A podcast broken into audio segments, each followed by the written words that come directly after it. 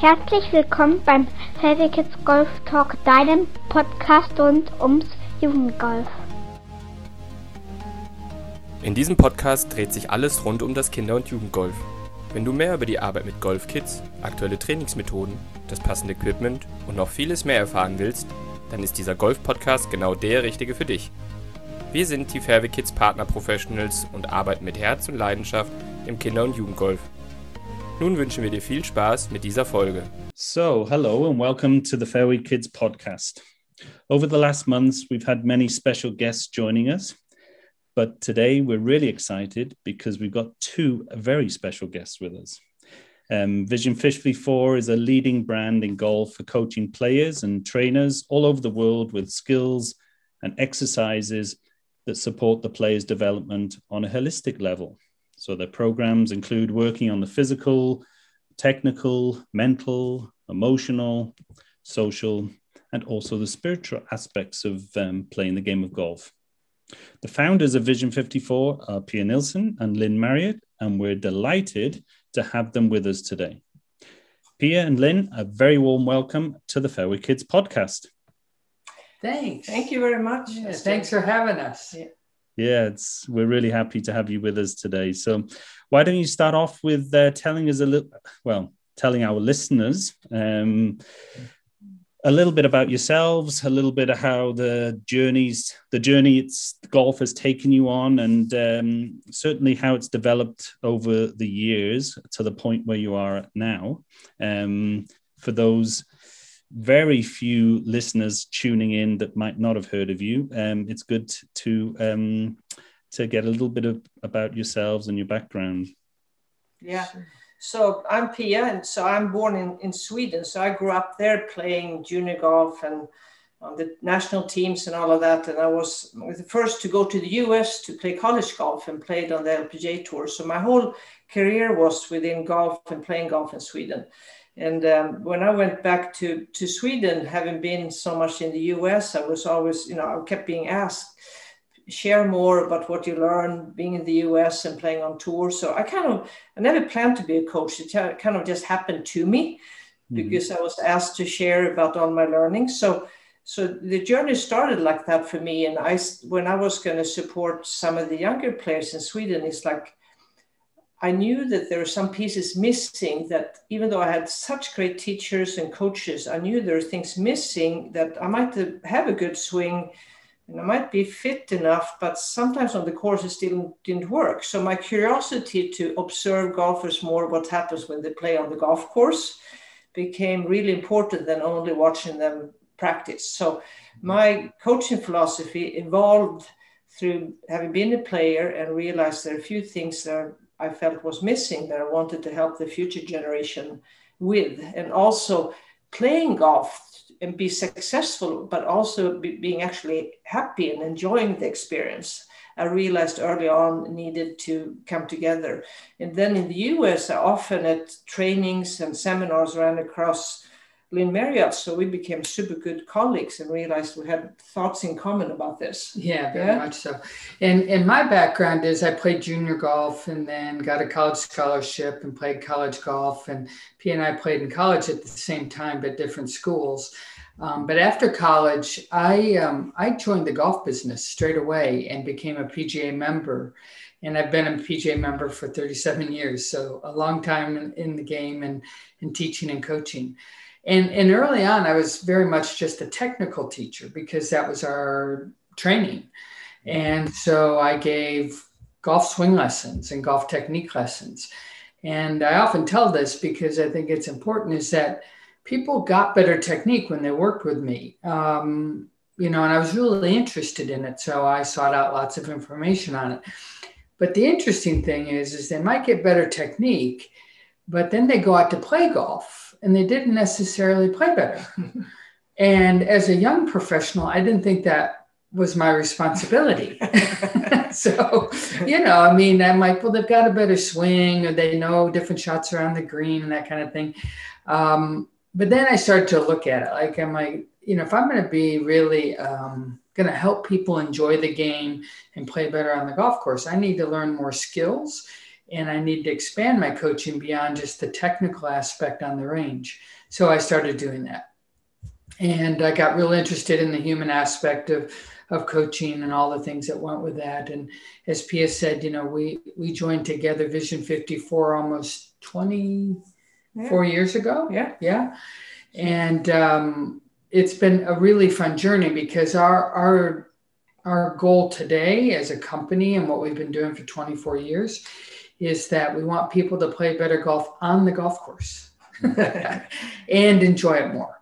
So our litmus test is always, you know, did they actually perform better on the course or are they reaching their goals and what they want out of golf? And um, and then the enjoyment factor is a, a big deal for us. Yeah, fantastic. Yeah. And um, it sounds so simple, doesn't it, when you say we want them to play better on the golf course and perform better on the golf course? But it's amazing how often we kind of um, move away from that key point, huh? Yeah, yeah, we can, yeah. you know, because sometimes you can have, you know, something, whatever topic. Now it's golf, and you can break it down in smaller, and smaller pieces and advance there.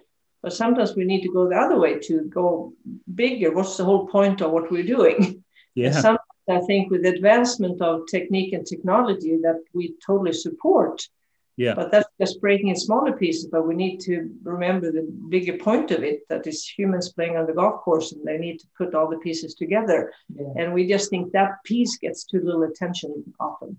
So I often bring this out when we, we talk about it because swing teachers have a very, you know, unique and one-dimensional lens. and then fitness people have theirs. And we did a training on Friday for Ping engineers, engineers at Ping who develop all their golf clubs. And they have a very, you know, scientific, you know, view of what's going on with performance when it comes to clubs. And as Pia said, then everybody kind of lives in their silos. And then the consumer or the golfer, you know, is kind of left to try to put all those pieces together.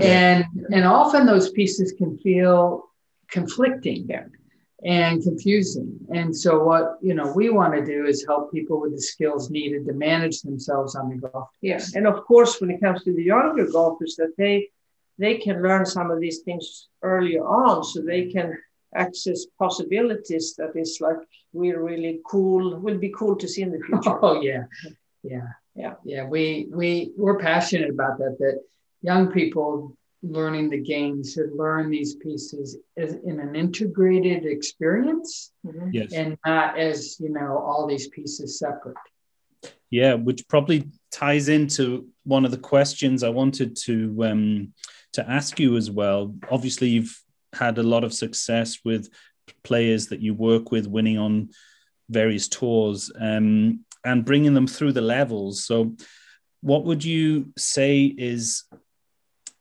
maybe needs to do more of in the junior educational program based on what you see through those players going through the ranks. What could what's often missing or what's not maybe developed enough or what would you like to see more at grassroots let's say? Yeah. Well I, I, first of all to get the kids on the golf course as soon as you can. And you know we prescribe more to an idea of what is called constraints led learning mm-hmm. but just meaning get them on the golf course and let them learn implicitly how to shape shots and learn shots but in the context of the game not you know not separate from the game and uh, i often we often talk about this um, at vision 54 we've been fortunate to have rudy duran work with us. And Rudy was Tiger's coach from age four to about age 11. Yeah. And Rudy often talks that their, their coaching with Tiger was like 90% on the golf course. A lot of people don't realize that in that Tiger's formative years. Uh, Tiger used to say to Rudy, Rudy, can't can we just get on the course and play? Like I don't like this stuff on the range. so you know, so the implicit learning is a big big deal because your question is so big with that, but it, it would be, I would totally agree with them too. And because we want them to find their love for the game early on so they yeah. don't become those juniors that play because the parents want them to play. And that they they need to find what that's what we call the spirit of the game there that they love about the game. And then they need to come on the golf course and get that experience. And of course, early on to learn to pay attention so they don't get the mindset that their identity is always tied to the outcome. Yeah. That they mm-hmm. learn that the the process of playing the game, there's so many things you can enjoy and focus on, and you can feel good about no matter what the scorecard says. Because we meet so many juniors almost being, you know, they they lose, they quit playing or they're scared of playing and competing because they think their identity is tied to that score. So there's there's much about this coaching skills that we find is very very important.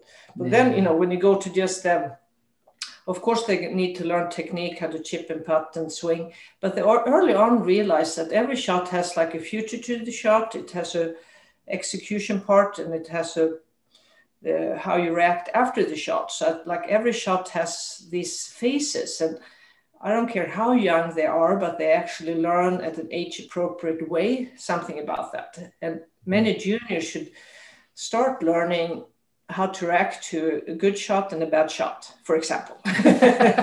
you know, because yeah. we, the brain stores memories anytime we have an emotional response. So we've had so fun with even the young kids that they know when they do something well that they celebrate either just internally or externally. And when we hit the not so good shots, it's going to happen that they learn to be more objective and learn to close the door. So that is like one of the most, you can't be too early. And even adult golfers playing, they should learn that as soon as they pick up a golf club. I, I like to tell this story because when we talk about memory box with the juniors, as Pia said, we do that in a very age appropriate way. Yes. But I remember a few years back, there was like a 12 year old that had learned it for the first time. Eight year old, wasn't it? Well, I think he was 12. And he, oh, then, yeah, yeah, then exactly. when he learned it, he's like, he like raised his yeah. hand and he goes, he goes, you know, I wish I'd learned this when I was eight. That's uh, that's the connection to the eight-year-old. Yeah, exactly. Yeah, exactly. And, and, all, no, and, and always with juniors, when we we teach them how the brain stores memories and and all that, they, there's always someone in the groups who said, "Please, please, can you share that with my parents too?" yeah. yeah. Yeah, exactly. And you know, the, the background of this, of course, comes from understanding Carol Dweck's work with growth mindset and so forth. But then it's just really setting up the environment and then the skills that are needed to actually have a growth mindset. Yeah. Yeah. So, you know, it's one thing understanding that, but then it's actually having the skills needed to do that. Mm-hmm. Yeah. And creating that environment where it can flourish. Huh? Yeah, yeah exactly which um, which brings on to the next question, which also a really fascinating question in terms of what's your opinion and through your wealth of experiences as well, in terms of integrating parents into the whole training process, um, the yeah. training process of junior coaching. Yeah, yeah, it's a big topic and one that's very important. Yeah. yeah. If, for me, it started you know, way, way back when I was Swedish head coach, and already this is like in the 90s, and I realized that. And actually started doing when we had training camps and some parents were around, I started doing meetings with them and and a little bit of training about you know how performance works and you know not to criticize just to educate them a little bit more about performance and how us supporting a player can best be. And it, and it, ended up being very successful. First, just a couple of parents came, but then they talked to each other and more came. Mm-hmm. So, and then very early on in us working together, we were asked by the American Junior Golf Association to write a booklet that it to parents. Yeah. So it's like it was, uh, we wrote it in like 2003 or something. Yeah. And uh, so it's just a little, yeah, little bit with 4 mm-hmm. four messages to to parents and it's the interesting thing is it was supported by the USGA and the LPGA and all of that, but you know it's just self-published, and I think it's it's in twelve languages now, and it's still going strong. Great. So we, it's a passionate for us that we and now we've been fortunate to coach players from all continents, you know, from very many Asian countries, European, and obviously here in the US, and etc and we this topic is more relevant than ever for us yeah. and just meeting parents from different cultures as well so we we just now this last you know five months finished a, a remote training we call support 54 because it could be for parents it could be for grandparents it could be for a coach, anyone supporting a player, because we found there more and more players on the junior level and professional level they're just not doing well and they have perceived pressure from the people around them and the people around them don't mean it to be that way yes. so we we have expanded that that training and we just started to do it more so it can be more uh, remotely accessed so we, we just found mm. in general most people supporting a player and obviously parent being very close they have their intentions are very very good but they they they're not trained enough yet how performance science, how it works, and what is best to do. So, yes. Yeah. So mm-hmm. we want to be on a team with them together to learn and and and do some things so the juniors or the player can excel, but also have more well-being. Yeah. Mm-hmm. Okay, very good.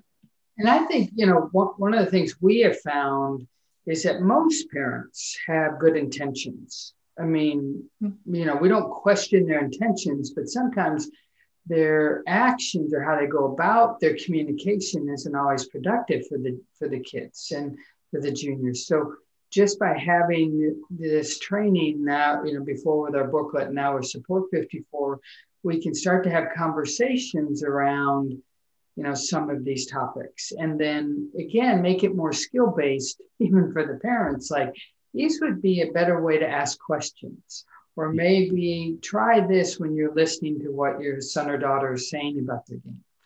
And so, again, like they may have great intentions, but they don't really know what to do. yeah. Yeah. So what we want to do is help them, you know, um, maintain that growth mindset. Yes. And, you know, even at home, have a growth mindset culture around the kids' golf. Yep. Yeah. Mm-hmm.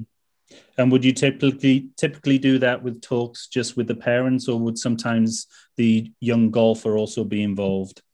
Yes, both. both. Yeah, yeah. And we always ask uh, the junior, "Do you want your parents to listen in?" you know, so we always empower the junior to you know take control of how much they want their parents involved and not involved. So I had uh, just recently a junior. I said, "Would you like your parents to?" To do support 54? And she said, no. and I said, okay. Yeah. but it's more often the other way. Yeah, it's more often the other way. But I think she was just so scared that it might, it, anyway, in this situation, like, oh, she'd never really taken control of that relationship with her and her parents. Yes, parent. yes, yeah. Work, works both ways huh, somehow. Um, okay, excellent. Um, so what would you what would you say is um, it's also probably um, not the key area where you do such a lot of your great work, but um, it's definitely an area that's quite interesting for some of the listeners tuning in to the podcast, which is based on the technical support of junior golfers in terms of like also the age groups and you know how how do you see that area because there's obviously a lot of coaches out there with, who um, just guide the juniors through certain constraint led activities and um, exercises and there's other coaches that are really hands on and, and implement implementing um, a lot of specific technical um, coaching. Um, what's your opinion on on on that on that base?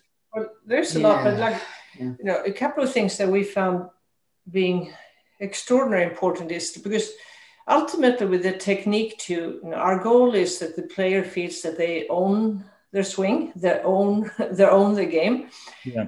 and we can find it's very easy with juniors that it becomes more what we call xing that i'm just telling them what to do and it's just instruction from the teacher.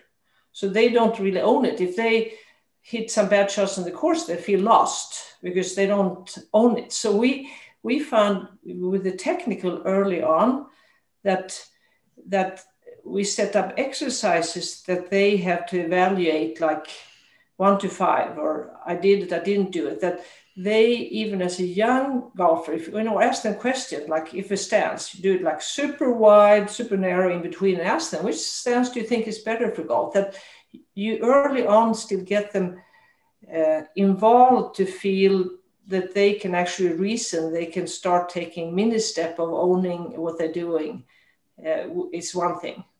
I see. Yeah, well, for sure, Yeah. for sure. Yeah. And to get them curious about why certain things happen with ball flight and things like that, but but have them be involved in that versus dictating this is how it's done, kind of thing. Yeah. And and we since you know, we see this a lot now since we have so much too with the social media and there's so much more other comparison today. Yeah. So we find it extraordinarily important to empower the, the juniors with their teachers that to be a great golfer, you need to be unique. So the only way you can be uniquely great is you're gonna have do things your unique way. So they don't try to be like others or swing like others. That they realize that they're gonna have a unique fingerprint.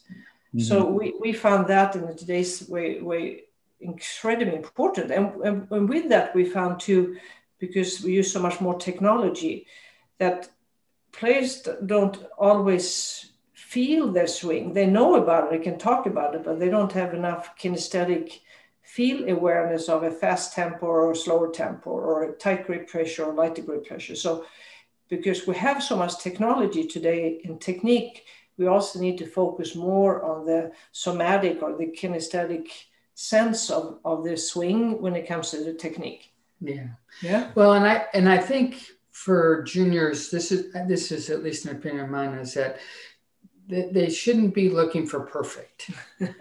because you know as their body grows and they change and then they need different equipment and then there's always going to be those challenges you know ernest wick who's done a lot of um, research on that i think you just it is to allow the parameters of what a swing can be or a, a good swing can be to be much wider than trying to have the kids search for perfect Yeah. And um, yeah because i mean i've seen young juniors who all of a sudden are they hit it great at one age then they have their body changes and they have growth spurts and all of a sudden they don't hit it so well but they used to swing this way and you know so i just think that needs to be a much wider parameter when you're looking at technique.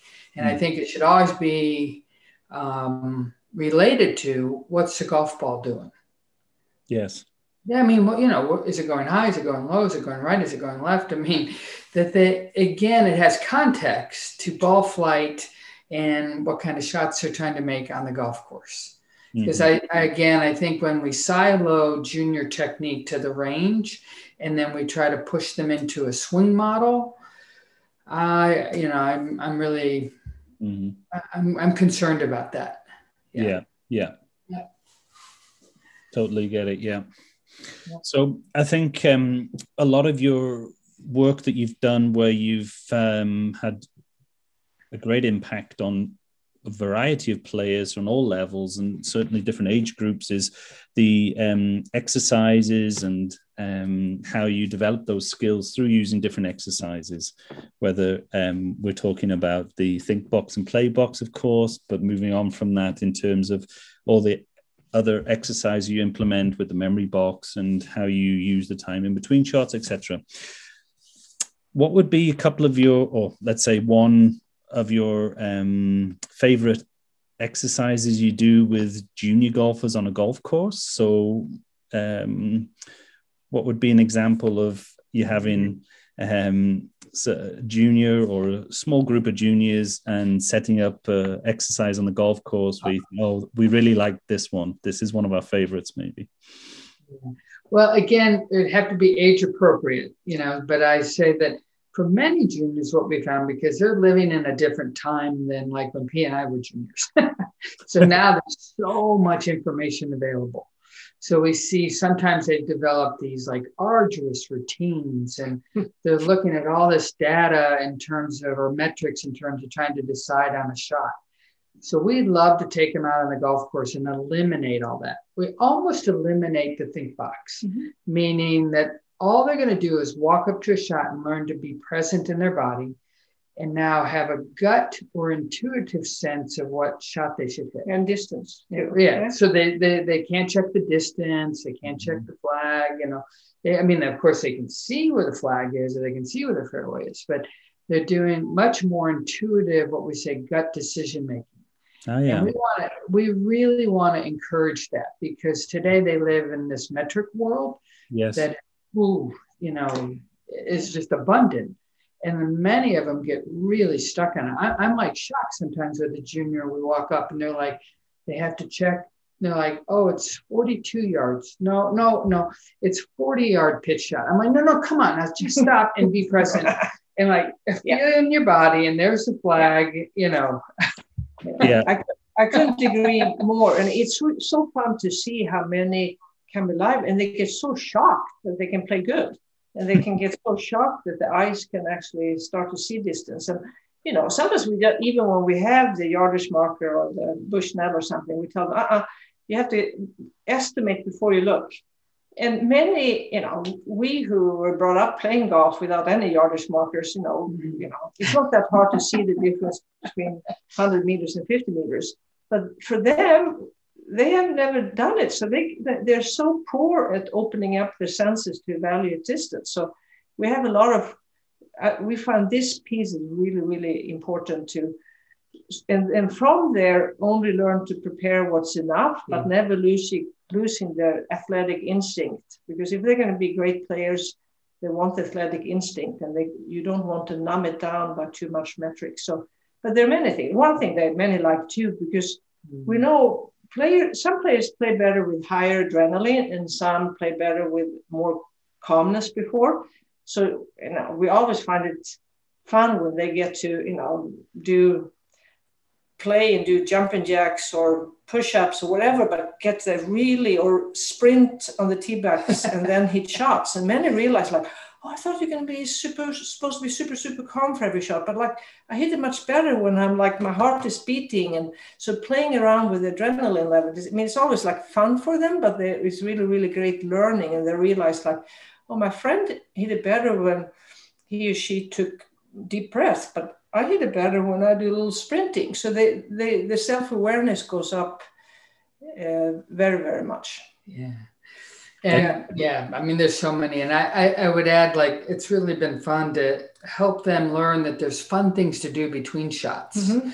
It doesn't just have to be this walking along what we call shoe looking golf and looking down at the ground and in their heads about their score and whatever. You know, I mean, we get them to skip. Yeah. We get them to you Sing know, songs. sing songs. Yeah. I mean, I mean, do almost kind of goofy stuff but just to push them to a level of enjoyment out there that there's all this time on the golf course that can be enjoyed Yeah. it doesn't have to be drudgery and, and to recharge and then they can focus again when there's the next turnaround Yeah. yeah, I love that. It's like a playground out there then. Yeah. absolutely Awesome.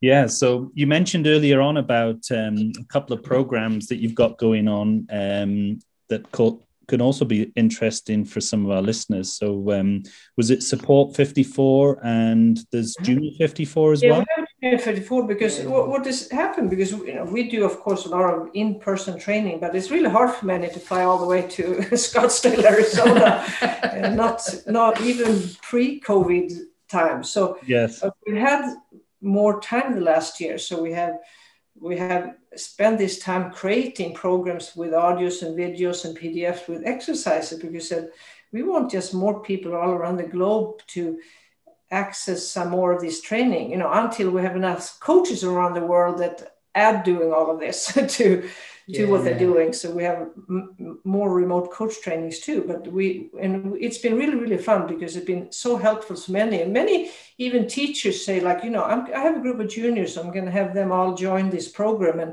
the teacher does it with them.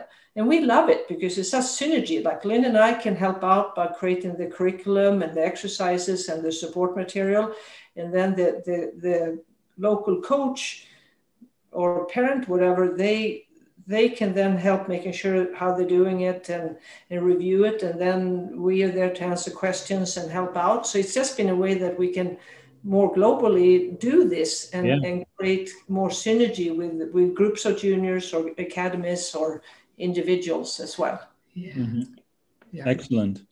So they can find out more about that on uh, on the website, right? Yeah, Yeah, vision54.com, and right there, there's on the first page it says remote coaching, and then you click on that, and then there's a lot of more, lot more information about yeah it. so the junior 54 is an 18 week Yeah, it's actually you can divide it up in three six-week sessions. yeah Uh, yeah, and the, the, the support one is five weeks. Five but weeks, yeah. but it's you get the information once a week, but then you choose to do it whenever during the week you have time. So you don't. It's not like you have to be at the computer three in the morning because we are in the US or something like that. That could be a tough one, yeah. Yeah. Yeah. Okay, excellent.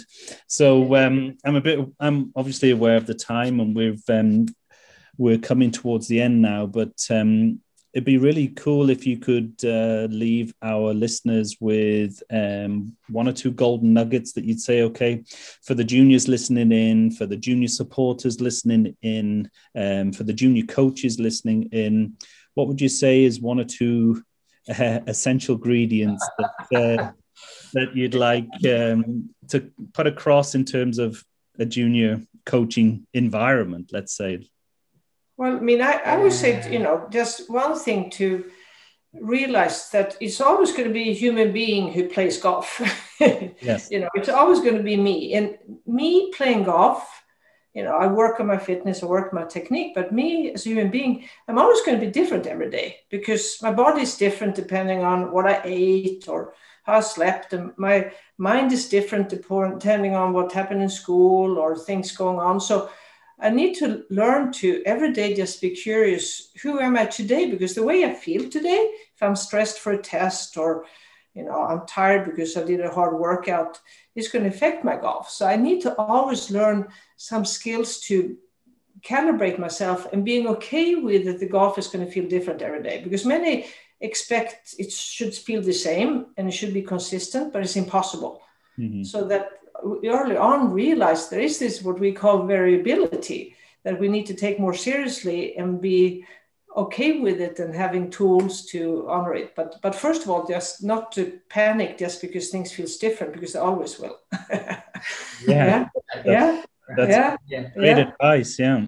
Yeah. yeah. I, I, would say I've, I've, mentioned it already, or we have, is, but it's, it's become a master of the memory box yeah. because as a junior, you don't have as many memories as us older golfers. And so, you know, as older golfers, those there's a lot more memories that pop up on the golf course than if, you know, you've only played a couple of years. So if a junior golfer learns a very appropriate post shot reaction, so they're not denying their bad shots, but they're learning from them and learning how to, you know, use their emotions in a productive way. Wow. I, I just feel for, for the juniors that in many ways is almost the first skill. And yes. um, yeah, because in, and again, like I said, it's not denying that they're going to hit bad shots, but it's just learning how to um, deal with those in yes. a way that's appropriate so that their memories about golf and then their spirit of the game gets fueled. It's like there's a lot of opportunity there. Mm-hmm. Fantastic. Yeah. And what a great way to bring it towards an end because that's such a, a couple of great messages um, to finish up with there and um, so important, not just for golf, but for the rest of life, isn't in general, right? Um, For sure, that's exactly. Really, that's an added thing about our sport that we need to learn all these skills to play better in the joint board, but we can use it in anything else we do as well. Yeah, love it. Yeah.